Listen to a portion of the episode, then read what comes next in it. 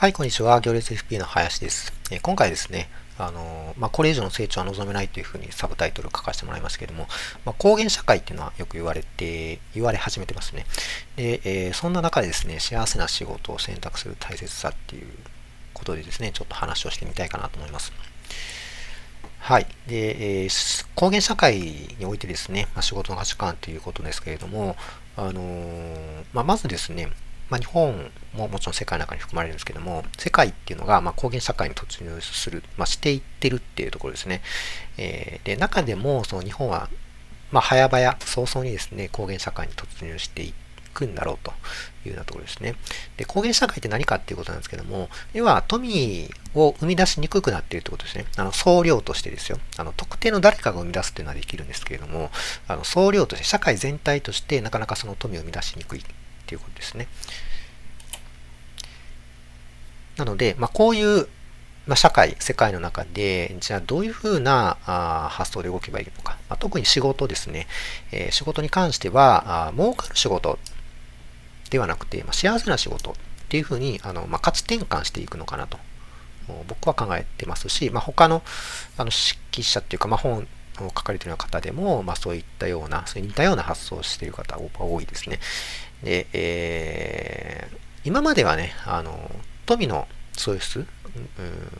が、あの、それイコール幸せだったんですね。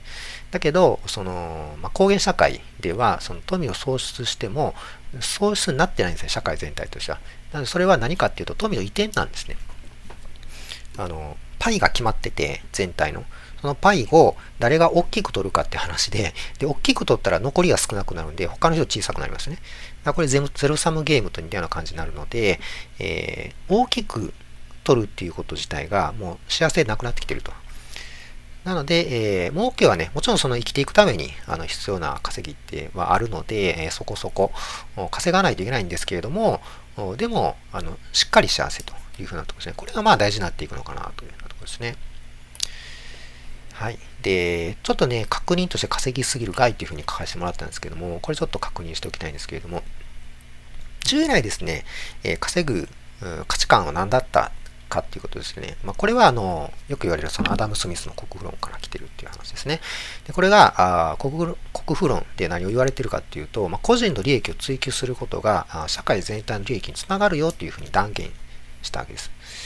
でこれによってですね、あのアダム・スミス以前の社会ではやっぱりあの稼ぐのは悪っていう風な感じの価値観はあったんですね。だけどこの国論が出てからはあ個人で利益を追求していいんだとまあ、いわゆるその、なんていうかな。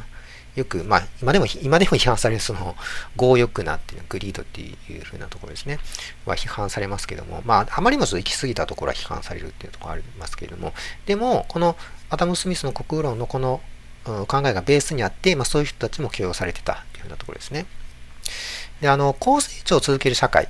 今までそうですね。あの、年率すごい、あの、比率で世界は成長してましたけれども、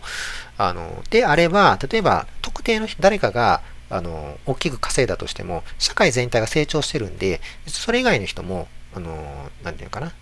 富の増加に恩恵に預かれたわけですね。だから、特に何も言ってなかったんですよ。みんなハッピーだったんで。だから、その中でより稼いでる人がいても、まあ別にそれはいてもいいかなっていう感じだったんですけども、これからはそうはいかんというふうなことですね。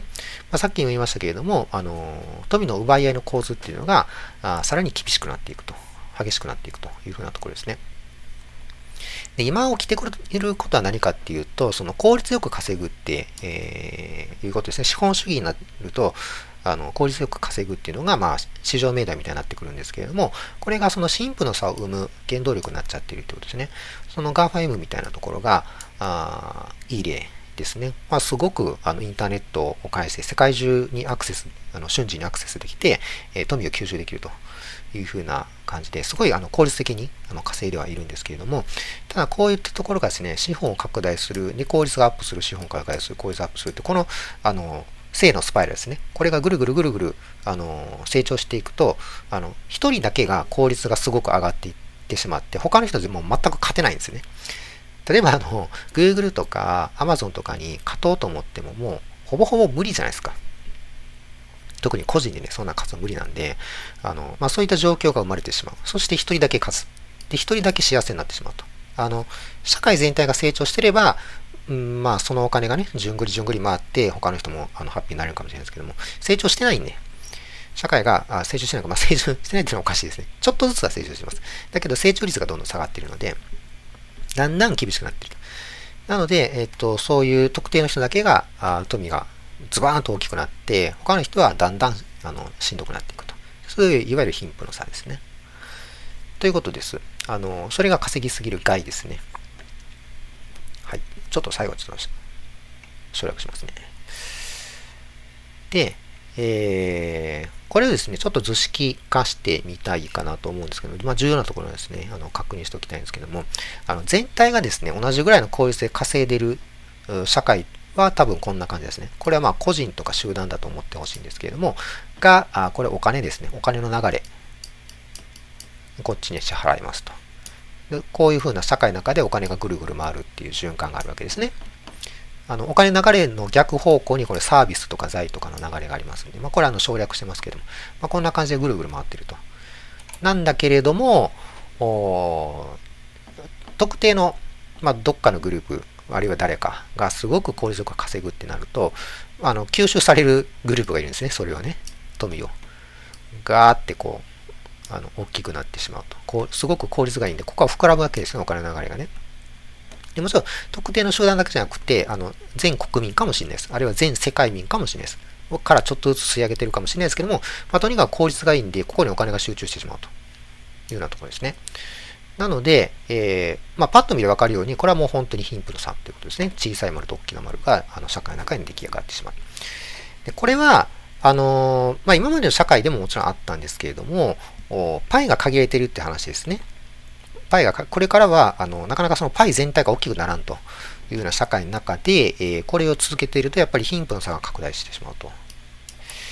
それから、あ貧富の差が拡大すると、何があかんかっていうと、社会が不安定になるんですね。これは、あのー、うんと、確からしいです。なので、えー、まあ、社会を不安定にさせるために経済を回してるわけじゃないですよね。我々としては。なので、これやっぱよろしくないでしょうというふうなあのが、まあ、コンセンサスですね。ということで、あのまあ、政府とかね、よくあのまあ、課税とかで強制的に再配分はしてますけども、これもまあ限界はありますので、やっぱり、うん、ある程度ちょっと貧富の差があの拡大していく、まあこ、ここで強制的に戻すんですけれども、お金をね、再配分して戻すんですけれども、あのちょっとどうなるかわかんないですよ。多分これが、あの、いわゆるこっちの左側の図になるかって言ったら、まあそこまではならんかなと、やっぱ、僕個人としては思いますね。あの、この左の図っていうのは、どっちかというと社会主義的な発想ですね。なので、あの、社会民主主義にしようっていう意見はあります。あの、資本主義だけやと、やっぱりこういう問題が、あの、発生してる。資本主義って、あの、なんていうかな、すべての問題を解決してくれるような、あの、完璧な、あの、思想、イデオロギーではないので、やっぱり修正していかんといかんだろうというふうなところですね。はい。じゃあ FP はどういうふうなあ発想を持って行動していくべきかっていうことなんですけれども、こういうまあ社会である、あるいはこれからこういう社会になるという前提条件のもとで、えー、まずですね、FP 自身がですね、あの、まあ、理解しておかないといけないのは、まあ、必要なものは大体みんな行き渡っているよねという、ここの認識ですね、まず必要ですね。あの、成長がストップしている、あるいはストップしようとしているということは、もういらんと思ってるんですよ、みんなね。必要なものはもうこれ以上ないよと。今あるもんで十分ですよというふうに思ってる。まあ実際そうだということですね。まあ確かにそうですね。あの、うんまあもちろん貧富の差があるんで、そこはあの、あれですけれども、例えばお調べで平均的に考えれば、まあ、衣食住って基本的には整ってるじゃないですか。それ以上いるかって言ったら、まあ、うん、まあ、急いではいらないですよねってことですね。なので、あの、無理に売っても誰も幸せにならないっていうことは、これ一つ覚えておいてほしいってことですね。あの必要な人にだけ売る。で、保険もなんですけど、まあ、あの保険っていうのはいきなり出てきますけれども、まあ、FP さん保険扱ってる人多いので、あの、これ無理に売ってませんかってことですね。不要な人に売ってませんかと。だからそれをやってしまうと、あの、社会全体、もちろん売る人もそうです。FP さんもそうですし、売られる人もそうですし、社会全体としても、だんだんその不幸になっていくので、まあ、これよろしくないってことですね。もちろん一時的にね、ノルマをあの達成するためにっていうのは、あの、わかるんですけれども、やっぱり、あの、全体像として押さえておいてほしいということですね。はい。じゃあ何に注目するかって言ったら、あの、まあ、QOL というふうなところですね。まあ、ちょっと古い、古いというか、まあ、あの、あの手垢のついた言葉ですけども、やっぱまあ、ここかなというふうなところですね。で、今までね、やっぱりその資産が大きければ大きいほど幸せなんちゃうかというふうに、あの、シンプルに、あの、愚直に考えているわけですけど、まあ、それは間違って、間違っていくだろうということですね。なので、あの、QOL を最大化していくようなライフプランを提案するっていうのが、まあ、この方向性としては大事な、になっていくのかなということですね。で、例えば、あまあ、打つところのクライアントさんでもたまに貼るんですけども、あの収入が減っても、より大きな幸せとか、やりがいを感じるようなあの仕事に就きたいと。で、えー、その結果何が得られるかって言ったら、収入はもちろん減る。お金は減るんですけれども、時間が増やせる。家族との時間が増やせたりとか、あるいはその他の時間も増やせる。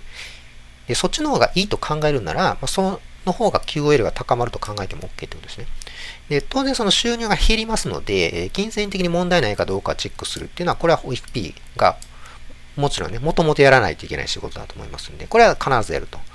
やった上で、えー、もちろん大丈夫ですよというふうなことであれば、QL が高まるっていう意味で、それは問題なかろうというふうなところですね。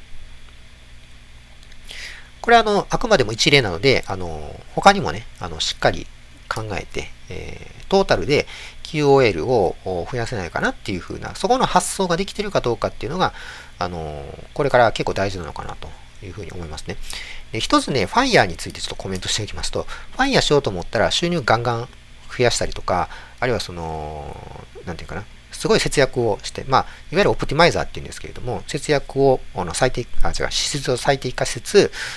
収入もしっかり確保して、で、資産を大きくして、で、最終的にその資産でもって経済的自立を果たしましょうというのが、まあ、FIRE のあのアイデアなんですけれども、